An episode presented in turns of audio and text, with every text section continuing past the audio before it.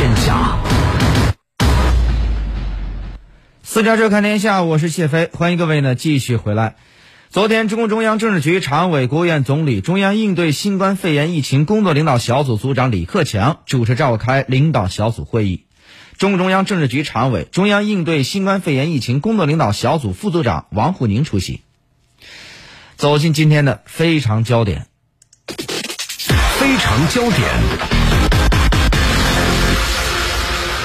好，那么详细情况来听一下中国国际广播电台记者石冉的报道。会议指出，要认真贯彻习近平总书记重要讲话和中央政治局常委会会议精神，按照中央应对疫情工作领导小组部署，全面科学研判国内外疫情变化，充分认识疫情形势的复杂严峻性，绝不可掉以轻心。坚持外防输入、内防反弹防控策略，完善应急和常态化防控结合的措施与机制，做好疫情境内防控和跨境输入输出防范，在科学精准防控同时，积极有序推动复。复工复产。会议指出，要巩固武汉和湖北防控成果，在武汉保留高水平重症救治力量，降低病亡率。公共卫生团队下沉社区，查清每一例新增确诊疑似病例和无症状感染者来源，并做好医学管理。各地要发挥医疗机构发热门诊、预检分诊、不明原因肺炎监测报告两张网作用。一旦发现病例，立即精准管控，切实做到四早，坚持实事求是、公开透明发布信息，绝不允许瞒。报漏报。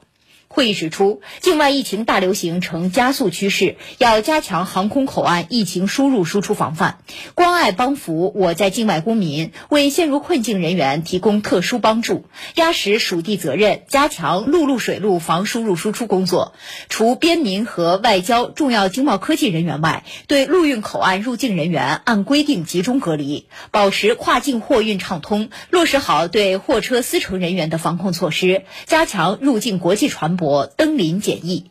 国务院新闻办公室昨天上午举行新闻发布会，介绍中国抗击疫情的国际合作。截止目前，中国已经宣布向八十多个国家以及世卫组织、非盟等国际和地区组织提供紧急援助，并和世界各国分享中国的抗疫经验。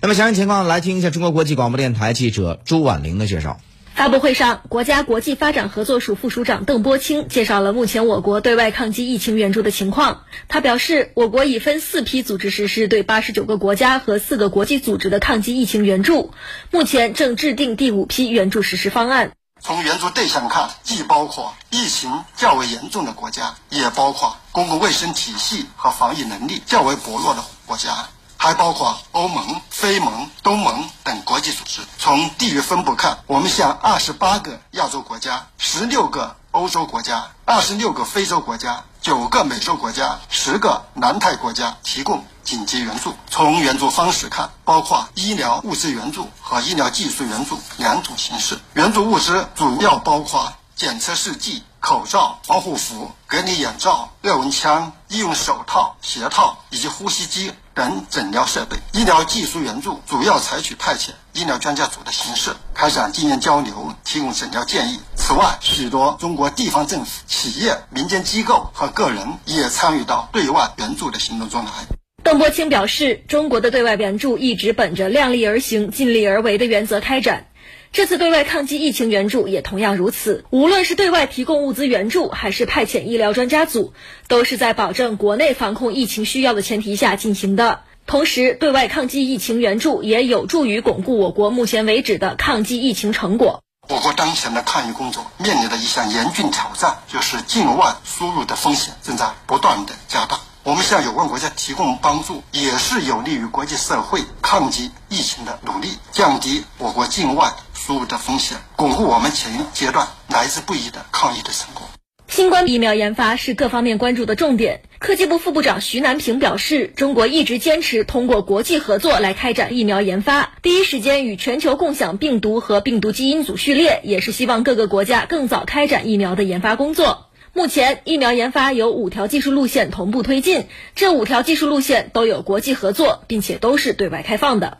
我们现在的已经在合作的，比如这个 DNA 疫苗，我们中国的有关企业正在跟美国的约勒维尔公司进行实质性的合作。mRNA 疫苗，我们的中国企业与德国的 BioNTech 公司进行实质性的合作。在纯组蛋白疫苗方面，我们中国的企业跟英国的 GSK 公司进行合作，这是已经在开展合作的一些案例。事实上，还有更多的合作正在进一步的洽谈之中。所以，整体来说，对疫苗研发，我们认为是一个全球要共同努力的事情，也还是要汇聚全球的力量，然后全球共享这样一个成果，这是我们基本的一个态度。